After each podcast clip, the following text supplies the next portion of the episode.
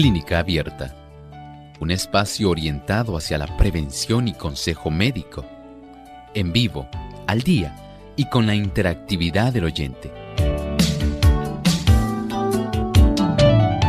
Clínica Abierta, poniendo al doctor a su alcance para un diálogo claro y honesto, porque nos importa su bienestar y salud.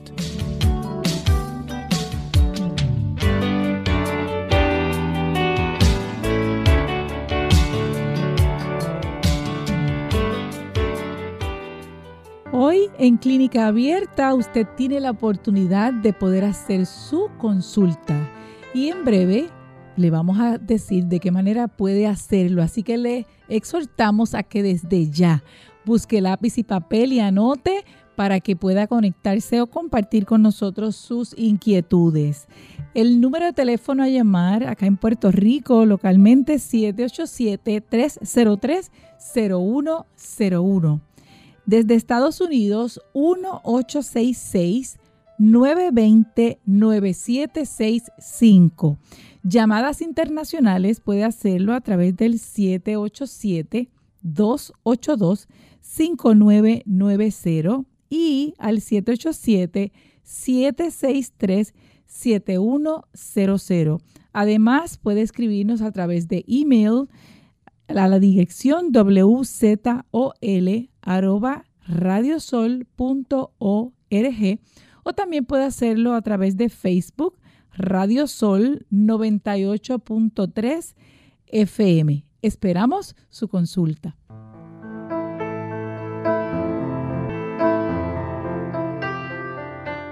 Un saludo muy cordial a todos los amigos que se conectan hoy a través de Radio Sol 98.3 FM. Muchas bendiciones para todos ustedes. También queremos saludar a aquellas personas que se conectan a través de la página web radiosol.org. Y los que nos ven y nos escuchan a través de Facebook Live, a través de Radio Sol 98.3, si no lo ha hecho todavía, como les hemos exhortado anteriormente, dele like y además puede comenzar desde ahora a compartir este programa de hoy para que otros también puedan recibir el beneficio y la bendición de lo que estemos discutiendo y las consultas que se puedan hacer, que probablemente usted se beneficie de ellas también y pueda hacer alguna de sus inquietudes también. Así que en este momento queremos eh, saludar a nuestro doctor Elmo Rodríguez Sosa. ¿Cómo está, doctor, en el día de hoy? Muy bien, Ilka. ¿Y cómo se encuentra Ilka hoy? Muy bien, gracias a Dios. bueno, feliz nuevamente de poder contar con un buen equipo técnico. Tenemos de regreso al señor Arti López, quien estuvo de vacaciones. Y tenemos a nuestro hermano Seguinot, Héctor Seguinot, quien está también colaborando. Es la persona con la cual usted se enlaza en el chat, así que deseamos que usted también lo salude. Igualmente agradecemos a cada uno de ustedes por esa oportunidad que nos brindan en poder estar en contacto. Y claro, hoy ustedes pueden interactuar con nosotros. Y seguimos saludando a los que se conectan a través de Salvación TV, canal local en Puerto Rico 8.3. Además, aquellos que están viéndonos a través de Lumbrera TV por Facebook, un saludo muy especial para ustedes también. Y no queremos dejar pasar la oportunidad de saludar también a las emisoras que transmiten este programa. Y hoy queremos enviar un saludo bien especial y muy caluroso a Uruguay, a las emisoras Radio La Voz de la Esperanza 97.5 FM y también FM Norte 102.3 Tacaurembo en Uruguay. Abrazos para todos ustedes cariñosamente. Muchas gracias por su sintonía. Y en este momento pasamos al pensamiento saludable. Además de cuidar tu salud física, cuidamos tu salud mental. Este es el pensamiento saludable en clínica abierta.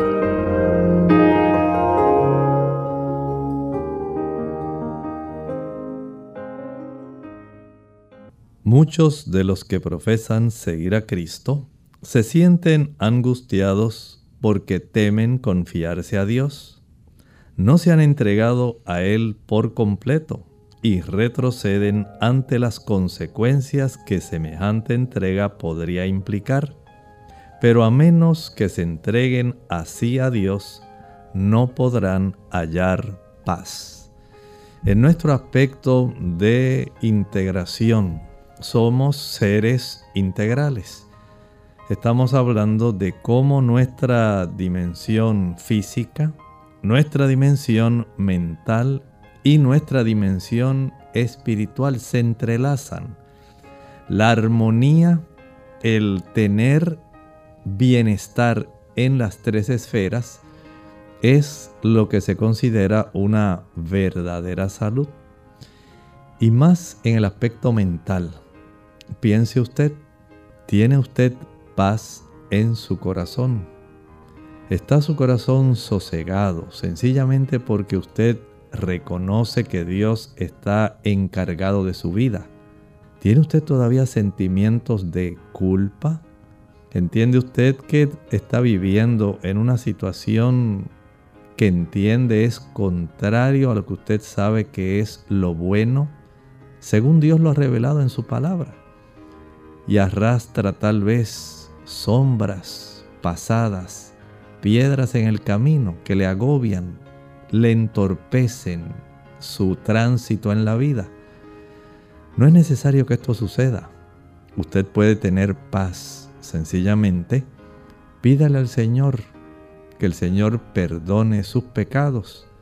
Pídale también que intervenga en su vida. Él no solamente le quiere perdonar, Él ansía transformarnos. Él quiere que nosotros podamos tener gozo, alegría, bendición en abundancia, pero solamente se encuentra a través de Él. No hay otro camino. El dinero sí, el dinero provee ciertas cosas, pero no trae la felicidad. Tal vez el hecho de tener cosas, alcanzar algunos diplomas, tener un buen trabajo, son cosas que dan satisfacción, pero la paz en el corazón solamente se encuentra en nuestro Señor Jesucristo. Hoy es un buen día para que usted le invite a Él a entrar a su corazón, de tal manera que usted tenga eso tan preciado en su corazón, la paz y no la culpa. Muchas gracias doctor por ese pensamiento saludable tan importante para nuestras vidas. Bien amigos, ya estamos listos para recibir las llamadas para las consultas. En esta hora recibimos a Israel desde Guánica, Puerto Rico. Adelante con su consulta. Sí, yo, buenos días. Dios le bendiga. Amén. Adelante. Y yo quiero hacer una pregunta al doctor, porque pues yo llevé a mi papá hace como un año y medio al hospital. Le diagnosticaron este pancreatitis y en ese transcurso se le bajó la, la hemoglobina y lo tuvieron que transfundir. Después me le dieron de alta y después al tiempo empezó a quejarse de que tenía como rash en las partes genitales. Lo llevé al doctor y el doctor le dio un diagnóstico, pues el cual no, no estaba muy de acuerdo. Pero pues yo quiero saber, doctor, si, si la transfusión de sangre puede provocar eso en el cuerpo de una persona y si lo puede estar molestando mucho tiempo o toda la vida o qué se puede hacer. Este tipo de situación eh, pudiera tener relación generalmente en los bancos de sangre, en cada hospital y en cada institución donde se brinda este servicio. Calidad de la sangre se vigila estrechamente y se trata de limitar el que pueda haber algún factor dentro de la calidad de esa sangre. Se trata de seleccionar lo mejor posible a los donantes que no tengan ciertas condiciones y esto le garantiza al receptor de la sangre el haber obtenido, haber recibido la mejor sangre disponible que pueda tener el mínimo riesgo de sufrir algún tipo de, digamos, reacción. No quiere decir que se puedan a veces suprimir todos los efectos. En ocasiones puede ser que la persona haya estado en alguna condición que en términos generales abarcantes se tratan de minimizar en el proceso del tamizado de las personas, esa selección de las personas que pueden donar esta sangre y cuáles no. Pero en ocasiones algunas personas padecen de ciertas condiciones que no son prohibidas por el aspecto de donar sangre y pudiera haber cierto grado de reacción a consecuencia de alguna de esas condiciones o de algún medicamento. El cuerpo del receptor de la transfusión pudiera entonces reaccionar de una forma que sea mostrando algún tipo de reacción, pudiera ser el caso de su papá. Generalmente cuando hay reacciones se desarrollan dentro del tiempo inmediatamente posterior a la transfusión. Digamos, eh, hay personas que mientras se están transfundiendo desarrollan esa condición una hora después, dos horas después pero no tanto como muchos días después. No quiero decir con esto que no pueda ser el caso de su papá, pero hay una posibilidad de que sí eso haya ocurrido y de que su cuerpo esté reaccionando a ciertos antígenos que pudieran haber estado circulando y pudieran causar una reacción donde el cuerpo entonces reacciona facilitando ese proceso de prurito o picor en el área escrotal. Pero también pudiera coincidir, no ser esa la, razón, y pudiera coincidir con este proceso de, digamos, la, el evento posterior a la hospitalización y el desarrollo, digamos, de alguna, algún tipo de hongo o micosis que él esté desarrollando localmente y que pudiera estar facilitando esto. Lo interesante sería si usted lo puede llevar al médico de cabecera, que él pueda revisar el área escrotal, no vaya a haber algún tipo de zoonosis, algunos insectos pueden también afectar esta área eh, por virtud del vello púbico que hay en esa zona y pudieran ser alguna otra situación.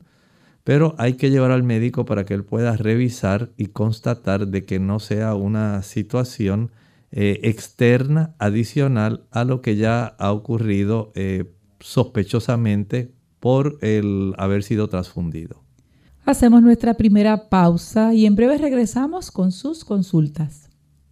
La vida está llena de decisiones y cada una cuenta. Pueden parecer insignificantes, pero al final cada decisión marca nuestro futuro. Por eso creamos Dream Health, una aplicación que te ayuda a tomar las mejores decisiones para tu salud. Con ella podrás medir desde cuánta agua tomas, los pasos que caminas y hasta tener asesorías con un coach especializado. ¿Qué esperas? Descubre la mejor versión de ti con Dream Health. Dream Health, mi mejor versión.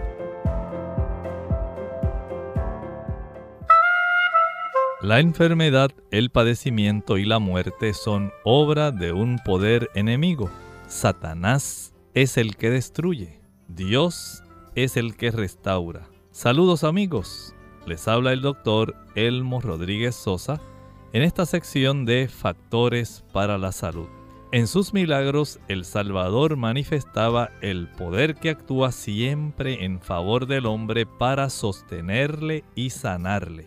Por medio de los agentes naturales, Dios obra día tras día, hora tras hora y en todo momento para conservarnos la vida, fortalecernos y restaurarnos. Cuando alguna parte del cuerpo sufre perjuicio, empieza el proceso de curación. Los agentes naturales actúan para restablecer la salud, pero lo que obra por medio de estos agentes es el poder de Dios. Todo poder capaz de dar vida procede de Él. Cuando alguien se repone de una enfermedad, es Dios quien lo sana. El deseo de Dios para todo ser humano está expresado en las palabras. Amado, yo deseo que tú seas prosperado en todas las cosas y que tengas salud, así como prospera tu alma. Tercera de Juan, versículo 2. Esta cápsula de salud llega a ustedes como cortesía del Ministerio de Salud de la Iglesia Adventista del Séptimo Día.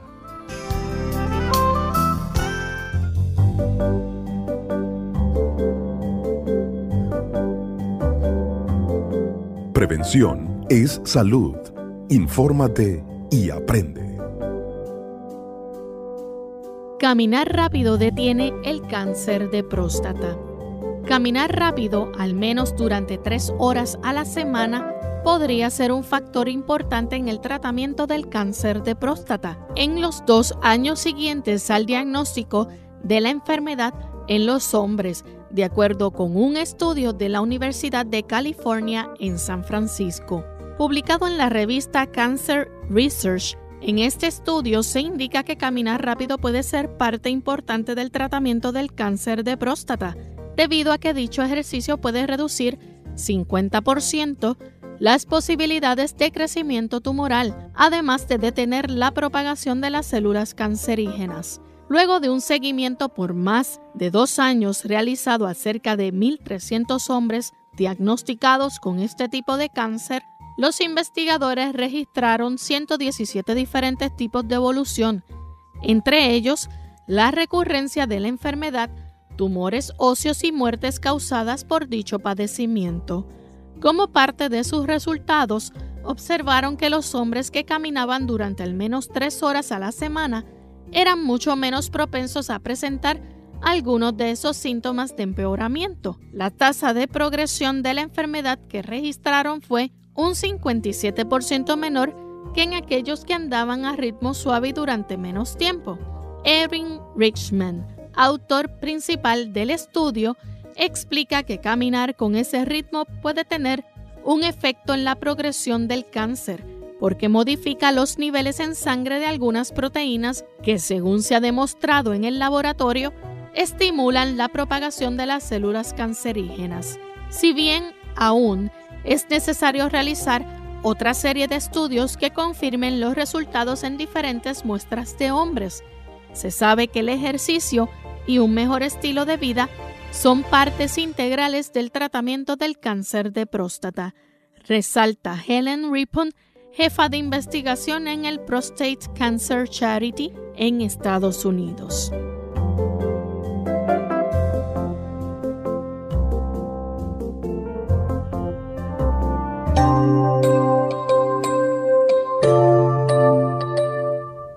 Regresamos a Clínica Abierta, continuamos con las consultas. En esta ocasión recibimos a Ángel desde Canovanas, Puerto Rico. Adelante con su consulta. Yo soy hipertenso y tomo dos medicamentos para la hipertensión. Quería saber si además del medicamento, ¿qué otras medidas yo puedo tomar o qué puedo hacer para mantener bajo control la hipertensión? Ok, gracias. Eh, usted puede hacer digamos inicialmente, un ajuste en relación a la cantidad de sodio que usted consume. Y ese sodio que está en muchas ocasiones oculto. Así abiertamente, pues reducir eh, la cantidad de sal que come, evitar tener un salero encima de la mesa, también ser muy cuidadoso y evitar eh, aquella cantidad de sodio que se encuentra, por ejemplo, en los productos de repostería. Aquellos productos que son confeccionados con baking soda, polvo de hornear que tiene generalmente bicarbonato de sodio. Eliminar esos productos, eso incluye hasta las galletas. Las galletas se desarrollan, se levantan, sencillamente o se leudan porque se utiliza ese bicarbonato y lo mismo ocurre con los bizcochos y los demás productos que son así de repostería. También ocurre en la ingesta de los refrescos. Los refrescos tengan o no cafeína, tienen bicarbonato de sodio. a usted le conviene evitarlos. Los productos cafeinados elevan la presión, no por el sodio, sino por la cafeína. Produce una vasoconstricción que ayuda a la elevación de la presión arterial. Igualmente el chocolate. El chocolate tiene una buena cantidad de cafeína, no tanta como el café, pero colabora también elevando la presión, produciendo arritmias cardíacas. Así que no le conviene estar utilizando los productos cafeinados, el té verde, eh, ese té que se consume en Estados Unidos, en Inglaterra, en el Oriente, eleva la presión arterial. Las personas también que están muy tensas, eso colabora mediante la ansiedad a subir el cortisol y sube también la adrenalina. El estar preocupados, el estar tensos, el tener mucha ansiedad facilita un aumento en la presión arterial, la forma como usted maneja los problemas. Eso también incide directamente en la cifra de su presión arterial. La falta de ejercicio Mientras más estrechas tengamos las arteriolas periféricas, la de las extremidades superiores o inferiores, más se eleva la presión arterial. La falta de descanso adecuado, el hecho de que usted pueda acostarse a dormir antes de las 9 de la noche, le beneficiará para que usted pueda reducir la cifra de su presión arterial. Ahí tiene ya un panorama que puede considerar, son medidas adicionales que usted puede ayudarse y notará que si está sobrepeso y reduce el peso, ese factor ayuda a reducir la presión arterial y también es útil a veces al tener un mejor control de la cifra de colesterol. El colesterol estrecha las, digamos, el diámetro interno de las arterias, endurece las arterias que normalmente deben ser elásticas y al lograr estrechar ese calibre interno de la arteria y endurecer las paredes arteriales, facilita también un aumento en la presión arterial. Vea cuántos factores sería conveniente corregir para que usted pueda tener una reducción real de la cifra de la presión arterial. Recibimos Anónimo desde Humacao, Puerto Rico. Adelante con su consulta. Ajá, muchas gracias. Eh, muchas gracias por el programa. Felicito. Eh, doctor, me siento bien saludable y tengo una familia bien buena. No tengo problemas de ninguna clase.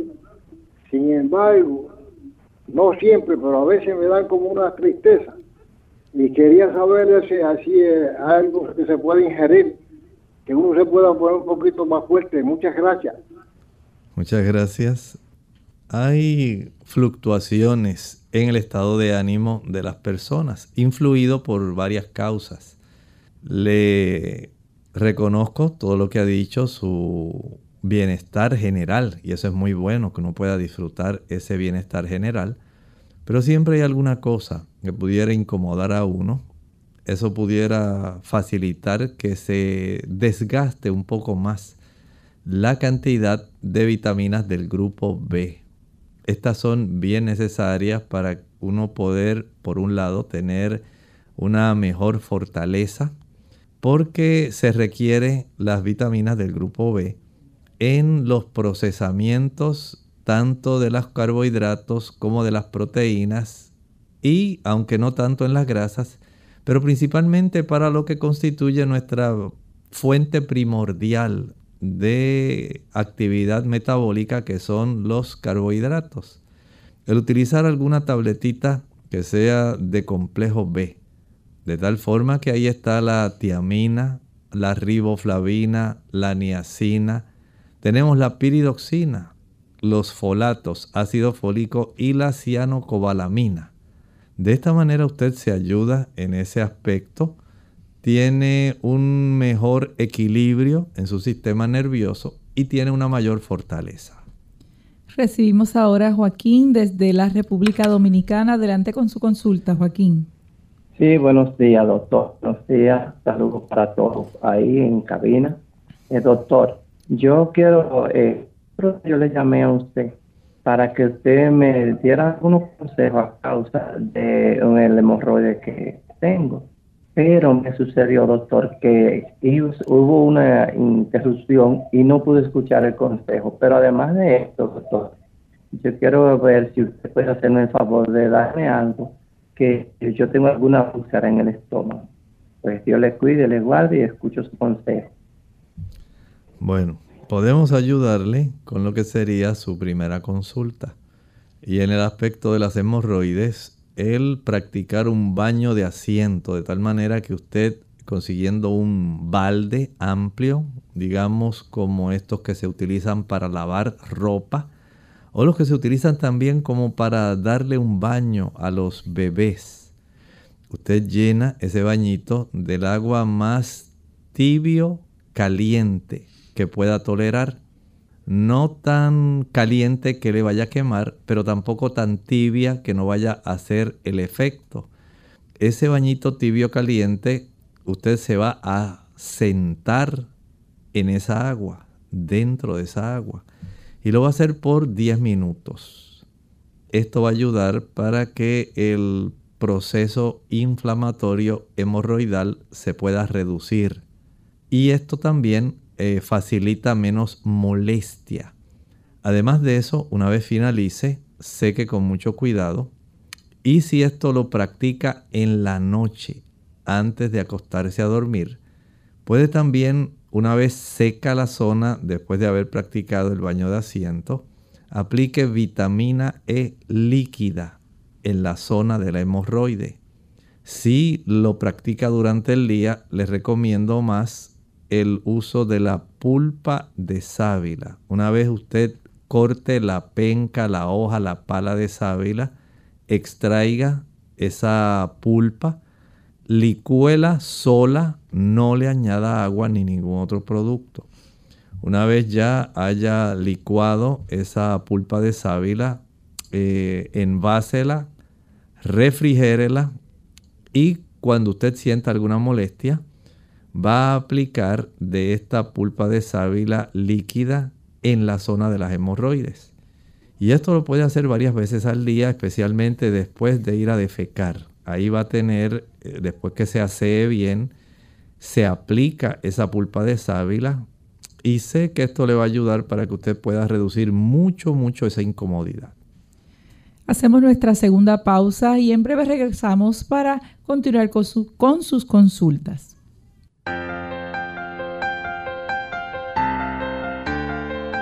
Obesidad y vejez. ¿Hay alguna relación? La respuesta es que sí. La Universidad de Cambridge analizó el cerebro de personas obesas a través de la tomografía y descubrió que una persona obesa a los 50 años tiene el mismo volumen de sustancia blanca que un cerebro de una persona no obesa a los 60 años. Eso significa que la obesidad puede envejecer a la persona en 10 años. La explicación está en el acortamiento de los telómeros. Telómeros son la porción final del cromosoma. Y cromosoma es una estructura que carga nuestras informaciones heredadas de los padres. En Clínica Abierta te queremos saludable. Por eso deseamos que practiques los ocho remedios naturales. Arriba la sandía. Hola, les habla Gaby Sabalua Godard en la edición de hoy de Segunda Juventud en la Radio, auspiciada por AARP. La sandía siempre ha sido una fuente de potasio, fibra y vitaminas A y C. Al comer sandía estamos ingiriendo nutrientes esenciales para el mejor funcionamiento de nuestro cuerpo. Por si fuera poco, la sandía también contiene altos índices de licopene, que de acuerdo con recientes estudios puede reducir el riesgo de sufrir ciertos tipos de cáncer, especialmente el de próstata en los varones. Con solo una taza y media de sandía se ingieren entre 14 y 15 miligramos de licopene, una cantidad de antioxidante que ha encontrado entre las demás frutas y verduras. En pocas palabras, la sandía es un multivitamínico por sí solo. Es un alimento bajo en calorías, libre en grasa y te da mucha energía. Su contenido de azúcar puede resultar alto para quienes deben controlarla, o sea que debes tenerlo en cuenta. Al igual que el tomate, el licopene es el que brinda el rico color rojo a la sandía, por lo que de acuerdo con lo estudiado, cuanto más roja sea la sandía, más antioxidante a tu favor. Entre los hispanos, el rico sabor y frescura de la sandía es disfrutada en agua, gelatinas y paletas, y como bocadillo es perfecta para llevarla a excursiones, días de campo y de picnic. Lo mejor de ella es que sus altos contenidos de agua es ideal para quitar la sed y combatir el calor en los meses de verano. El patrocinio de AARP hace posible nuestro programa. Para más información visite aarpsegundajuventud.org.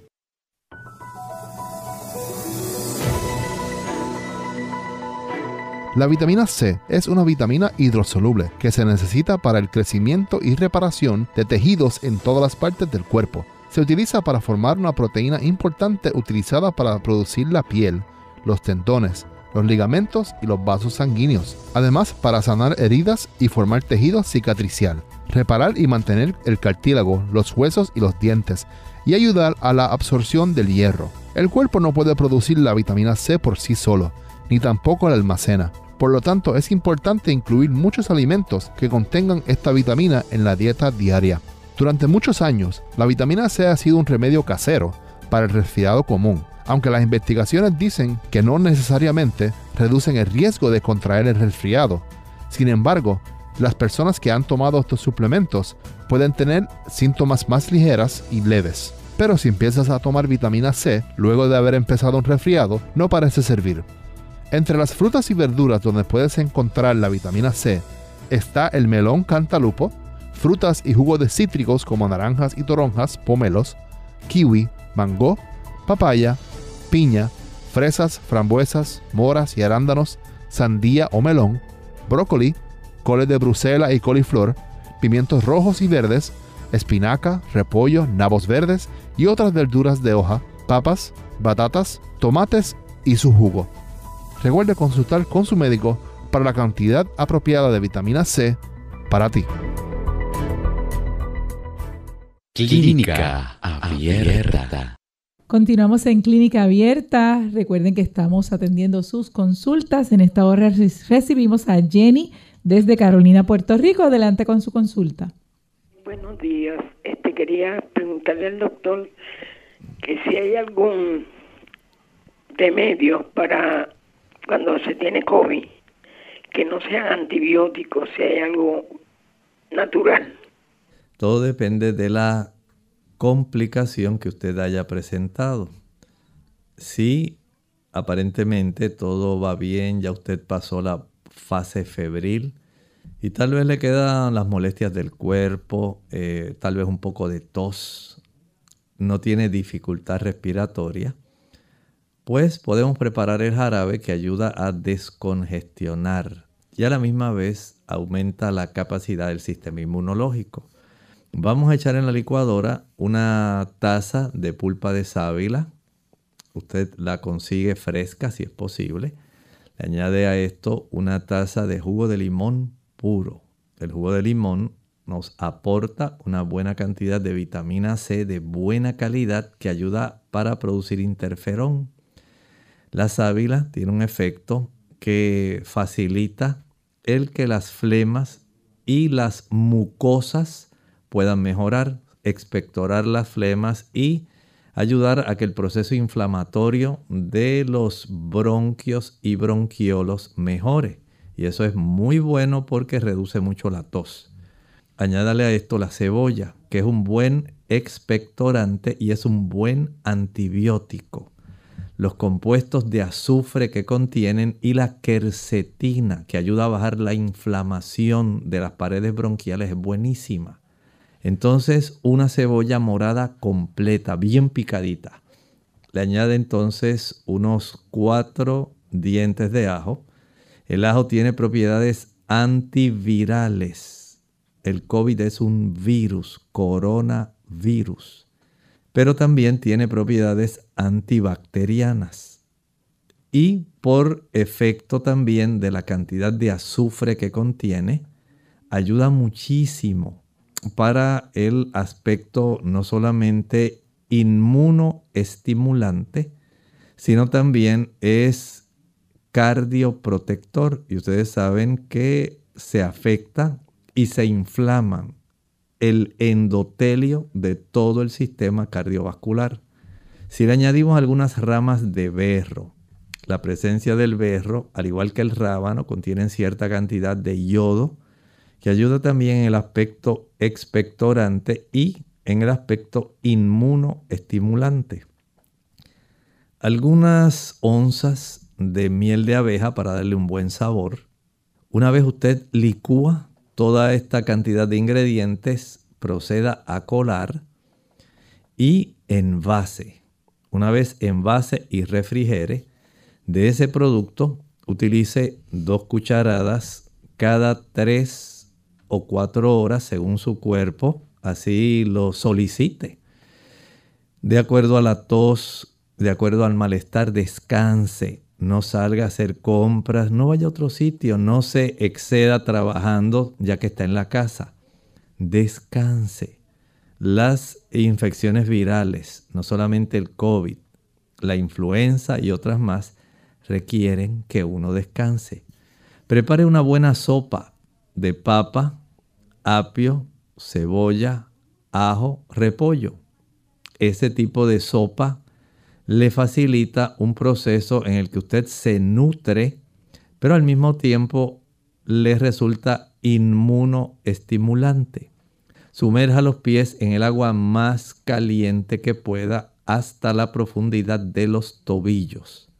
Una palangana o un balde y va a echar agua caliente que no la vaya a quemar pero que le permita sumergir sus pies y recibir esa agua caliente, eso tiene un efecto inmunoestimulante.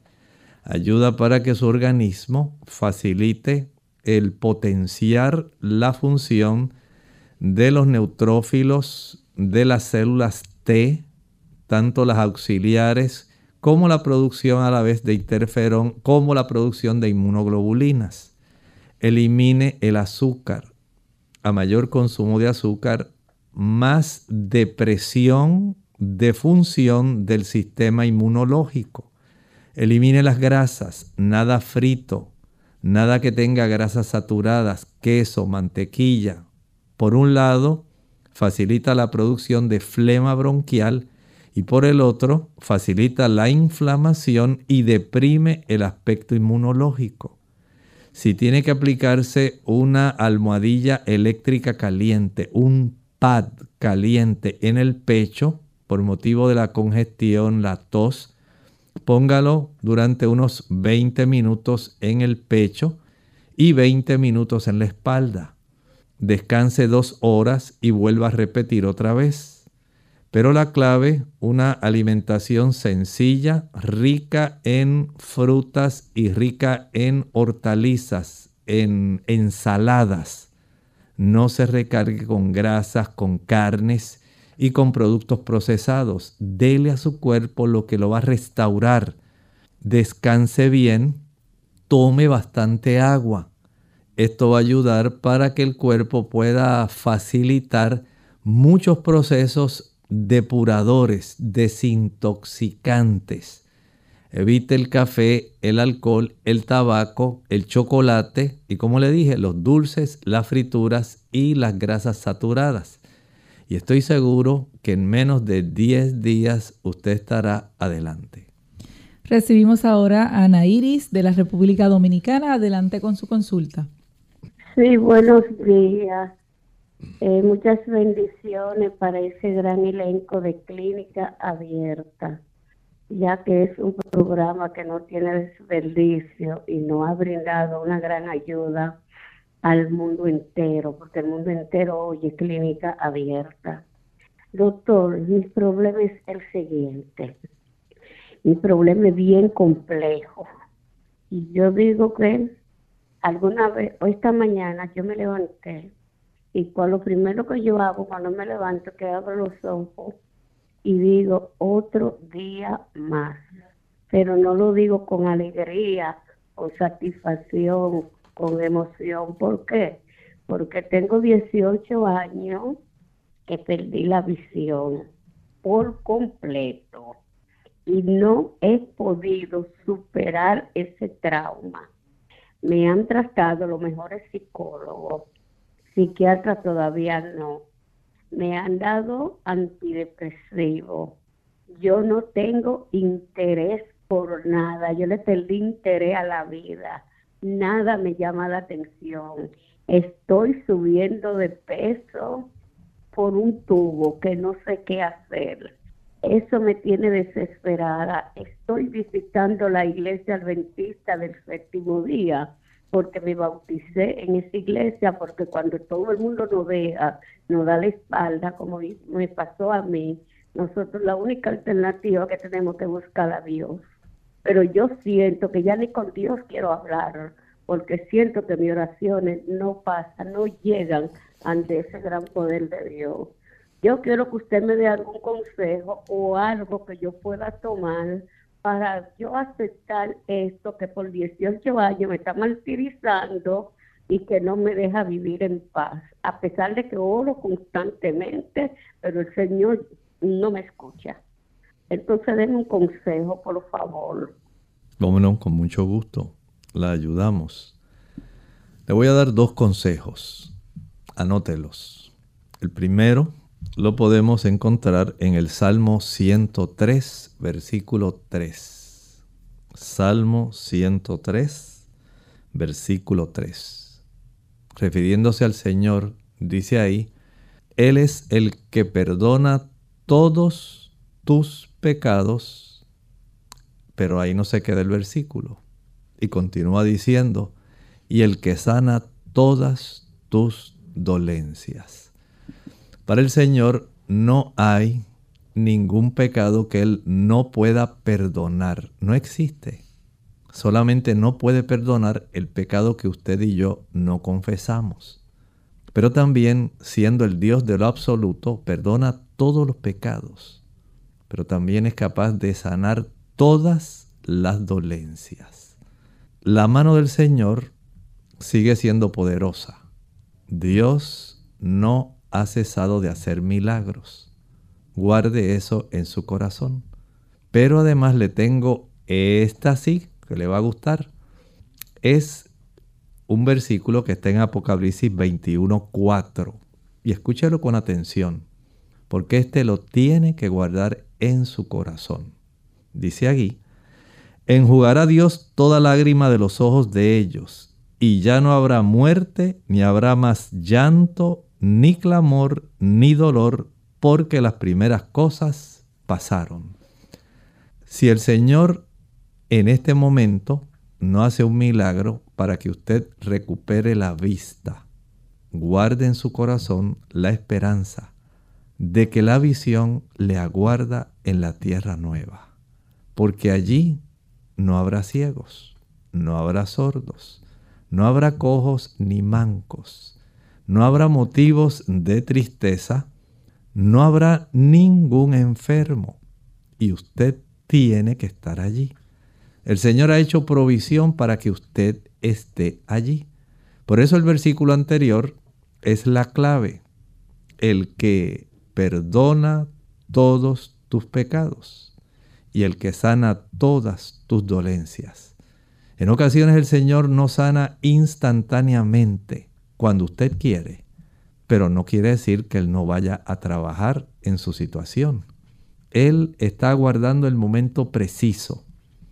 Conserve en su corazón que si el momento preciso es cuando el Señor haga nuevas todas las cosas, tenga ese versículo de Apocalipsis 21:4 ahí latiendo junto con su corazón, porque debe tener la certeza, la esperanza de que Dios ha garantizado de que usted volverá a tener visión.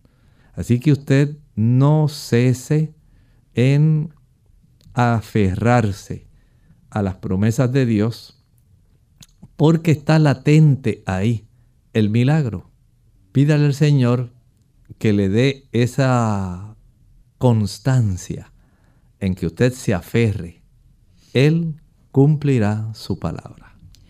Ramona de la República Dominicana hace su pregunta. Adelante, Ramona. Sí, muchas gracias. Le estoy eh, llamando porque hace un año me hicieron una histerectomía total.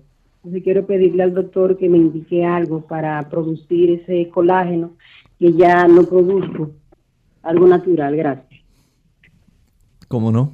Mire, el colágeno todos nosotros lo producimos de una manera natural.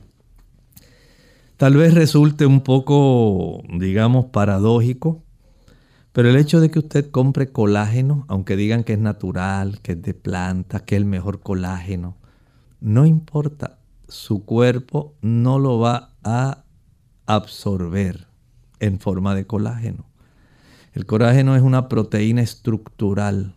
El cuerpo tiene que romperlas en sus componentes básicos que son los aminoácidos. Y los aminoácidos usted los obtiene del alimento. O sea que en realidad no hay necesidad de usted consumir colágeno para usted producir colágeno. Usted obtiene los aminoácidos que producen su propio colágeno cuando usted consume frijoles, habichuelas blancas, negras, pintas, rojas, lentejas, garbanzos, gandules, habas, chícharos, arvejas, menestra. De ahí usted saca esencialmente todos los aminoácidos. Unos tienen unos, otros tienen otros. Cuando usted los combina con ácidos, eh, con cereales integrales que también contienen otra distribución de aminoácidos, ahí usted complementa los aminoácidos que proveen los cereales con los que proveen las legumbres o leguminosas. Y si a esto le añaden los que proveen, por ejemplo, las oleaginosas, las almendras, las nueces, las avellanas, si esto lo complementa con frutas cítricas, estamos hablando de las naranjas, las chinas, mandarinas, toronjas, tamarindo, guayaba, ese tipo de productos que son tan necesarios por la presencia de la vitamina C para producir colágeno, entonces su, cuerpo va a tener todos los elementos, ingredientes indispensables para él formar su propio colágeno. No importa cuántas botellas de colágeno usted compre, el cuerpo las tiene que descomponer y de todas maneras, una vez absorba los aminoácidos, el cuerpo va a producir su propio colágeno. Entonces, ¿para qué gasta su dinero comprando colágeno innecesariamente cuando usted lo va a obtener directamente de lo que usted come. De esta manera usted se va a beneficiar y de esa forma usted obtiene el mejor colágeno, el que su cuerpo produce. Pasamos a las consultas a través del chat. Tenemos a Zulma desde Argentina, tiene 57 años. Ella dice, me hice un hepatograma y algunos valores me salieron elevados. Bilirrubina indirecta 14.20 y la bilirrubina total 15.70. Transaminasa GOT 44.0. Repetí el análisis al mes y salió igual. Lo demás está normal. Estoy un poco anémica también y escasa de vitamina D y escasa de serotonina. Soy vegetariana.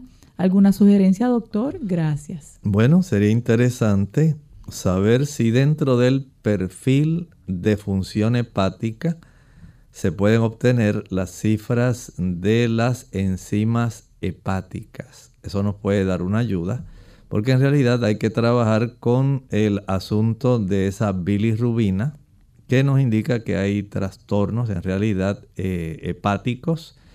Hay que atenderlos porque en realidad no están en una cifra que pueda ser eh, normal, adecuada para una persona. Y esto puede traer otras situaciones que hay que indagar. Eh, en ocasiones pueden desarrollarse no solamente procesos inflamatorios, digamos por ejemplo, a consecuencia de alguna infección viral, especialmente por el virus de la hepatitis, puede ser B, hepatitis C. Hay que indagar qué está ocurriendo. Hay, por otro lado, que indagar si hay algún tipo de obstrucción en los canalículos hepáticos. Hay unos eh, canalículos hepatobiliares. Hay que verificar. En ocasiones se pueden desarrollar eh, inflamaciones dentro de esos conductos, además de las obstrucciones. En otras situaciones pudiera haber el desarrollo de alguna condición que en este momento no se ha detectado, pero pudiera estar eh, ahí latente. Hubiera que indagar si hay algún tipo de desarrollo como, digamos, algún tipo de tumoración, un crecimiento anormal que pueda estar estrangulando y facilitando este proceso. De todas maneras, sí les recomiendo que usted cuanto antes sea vista por un gastroenterólogo porque hay que trabajar con este tipo de situación. Tenemos a Janet Cruz, dice, Dios lo bendiga doctor, ya no sé qué hacer con la colitis, me tomo los medicamentos que me receta desde que me dijo, tomo el té de llantén y el carbón, ¿será que no lo hago correcto? Hágame saber, por favor. Bueno, en este aspecto, cuando se utiliza el té de llantén, lo va a hacer, lo va a consumir entre comidas, no con las comidas. El carbón lo va a ingerir una o dos horas después de haber ingerido su alimento. Esto ayuda para que pueda tener mejoría. También hay algunas personas que eh, para ayudarse con la colitis pueden utilizar también el, el yantén, el té de yantén, en forma de enema. De esta manera trabaja, digamos, un poco más directo. Eh, no olvide también la sábila. Puede usted cortar dos o tres pencas de sábila, extrae la pulpa, la licúa y una vez la envase y refrigere, consuma, si es posible, una cucharada cada hora o cada dos horas. Eso ayuda muchísimo eh, para mejorar. También las cápsulas de una corteza de un árbol, se llama olmo. El nombre botánico es Ulmus fulva. Ulmus fulva. Y estas cápsulas tienen una propiedad especial porque no solamente son demulcentes, sino también ayudan a restaurar las mucosas que están inflamadas. Así que usted puede utilizarlas, puede utilizar de 3 a 6 cápsulas al día distribuidas. Una o dos cápsulas puede tomarlas con el té de llantén y podrían ser de mucha ayuda. Tenemos a Juliana Carpio Rojas. Dice, doctor Rodríguez, buen día. La consulta es sobre cómo prevenir el síndrome de Julián Barré, si lo dije bien. Aquí en Perú hay una emergencia sanitaria. Gracias y bendiciones. Bueno, esto tiene causas más bien que son pudiéramos decir, inmunológicas, lo mejor sería que usted tenga su sistema inmune trabajando de la mejor forma posible, de tal manera que no pueda afectarle. Y tener el sistema inmunológico implica, número uno, que usted no va a estar consumiendo en este momento azúcares. El azúcar va a trastornar su sistema inmunológico descarte el uso de las grasas saturadas, nada de frituras, ni nada de productos que sean de origen animal, leche, mantequilla, queso, huevos, carnes. Aunque sea pescado, no lo use. Evite el alcohol, evite el chocolate, evite el café, trastornan el sistema inmunológico. Verifique la cifra de su vitamina D, es esencial para que su sistema inmunológico funcione bien. Aumenta el consumo de frutas cítricas, aumenta el consumo de antioxidantes provenientes de las hortalizas, de las ensaladas, especialmente más repollo, más cebolla, mayor cantidad de ajo, pero trate de consumir una mayor cantidad de eh, vegetales de diversos colores. Esa cantidad de fitoquímicos y antioxidantes le va a garantizar en gran medida una protección adicional también descanse bien, acuéstese temprano, ejercítese al sol. Estas son las formas en que mantenemos nuestro sistema inmunológico en óptimas condiciones. Y usted se evitará no solamente esa situación, sino muchas otras donde el sistema inmunológico se trastorna. Bien amigos, ya no tenemos tiempo para más. Le invitamos a aquellos que no se pudo atender su consulta, que recuerde que los martes, jueves y viernes tenemos el tiempo para ello, así que siga intentándolo. Pasamos entonces con el doctor Elmo Rodríguez con el pensamiento bíblico. En el pensamiento bíblico hemos estado analizando directamente. Apocalipsis 17 y especialmente hemos hablado del versículo 4, donde hablamos de el vino de Babilonia y parte de la composición de ese vino es precisamente el proveerle a la población mundial por parte de las iglesias ese conocimiento que está errado, antibíblico, donde se está recomendando que las personas vayan a adorar a Dios en el día que Él nos solicitó. Cuando usted hace una cita, usted la hace para un día específico, una hora específica. Y el Señor es así. Él quiere encontrarse con el hombre en el día que Él señaló. Y el día que Él señaló, nos dice la Escritura que es sábado. Pero aquí tenemos algunas citas sobre cómo se realizó ese cambio. Porque usted dirá, bueno, hay tantas personas que no creen eso. Bueno, es un asunto que tiene historia. Aquí, por ejemplo, en el Catecismo del Concilio Tridenti, el capítulo 4, la edición de París de la página 467 dice, agradó a la iglesia de Dios cambiar el culto y celebrar el día del sábado y la celebración del día del sábado por el día domingo. En el código de Justiniano dice ahí, la ley dada por Constantino el 7 de marzo del año 321 relativa al día de descanso era como sigue descansen todos los jueces, la plebe de las ciudades y los oficios de todas las artes el venerable día del sol. Pero trabajen libre y lícitamente en las faenas agrícolas los establecidos en los campos. Pues acontece con frecuencia que ningún otro día se echa el grano a los surcos y se plantan vides en los hoyos más convenientemente, a fin de que con ocasión del momento no se pierda el beneficio concedido por la celestial providencia. Y podemos continuar, tenemos una serie de evidencias históricas donde tan solo el apoyo civil a las pretensiones de la iglesia de cambiar el día de Dios es lo que ha permitido que al día de hoy la mayor parte de la cristiandad adore en el día equivocado. No es el día que Jesús reconoció como su día, mi día santo, el sábado. Agradecemos a todos por su sintonía. Les invitamos para el próximo programa. Tendremos un interesante tema. Por lo pronto, nos despedimos y con mucho cariño les hablaron el doctor Elmo Rodríguez Sosa y su amiga Ilka Monel. Hasta el próximo programa.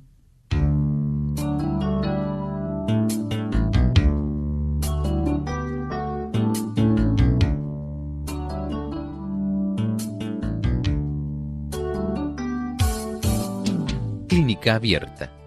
No es nuestra intención sustituir el diagnóstico médico. Antes de poner en práctica cualquier consejo brindado en este programa, usted debe consultar con su médico. Hasta la próxima.